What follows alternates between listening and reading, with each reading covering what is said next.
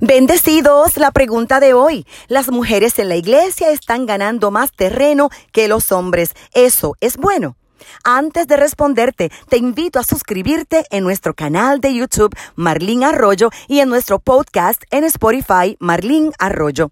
El avance ministerial de la mujer en la Iglesia de Jesucristo es muy notable. En años anteriores no había suficientes mujeres en el liderato de la Iglesia por diversas razones. Número uno, porque no se les permitía. Número dos, algunas no aceptan posiciones de liderato porque sienten que no pueden hacerlo. Y esto a la vez por falta de capacitación. No saben cómo funcionan las cosas. Pero muchas están aceptando el reto y esto es excelente. Romanos 10:12 cita, porque no hay distinción entre judío y griego, pues el mismo Señor es Señor de todos, abundando en riquezas para todos los que le invocan. Y Gálatas 3:28 cita, no hay judío ni griego, no hay esclavo ni libre, no hay hombre ni mujer, porque todos sois uno en Cristo Jesús. Por encima de la cultura en la época de Jesús, Él acogió a las mujeres. Él no tuvo reparo alguno en instruir a la mujer samaritana, lea Juan 4:27, se dejó tocar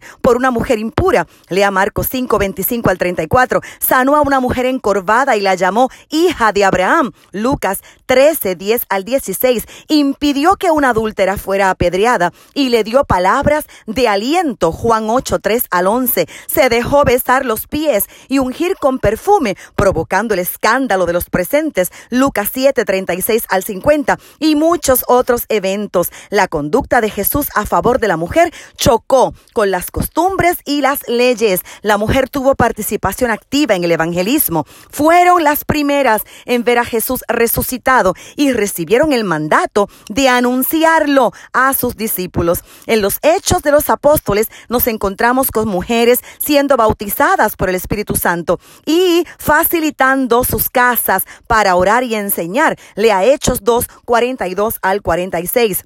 En Hechos 21, 8 al 10 se nos presenta a cuatro profetisas, hijas de Felipe. Priscila, esposa de Aquila, enseñando con mayor exactitud el camino de Dios. Hechos 18, 26. En este siglo también encontramos mujeres siendo despertadas por el Espíritu Santo para ministrar. Y el tiempo no nos alcanza para presentarles más ejemplos, pero Febe fue diaconisa, Romanos 16, 1 al 2, y Junia, apóstol, Romanos 16, 7. Lo importante es entender que la mujer jamás debe tratar de imponerse sobre su esposo, sino que debe sujetarse con sosiego.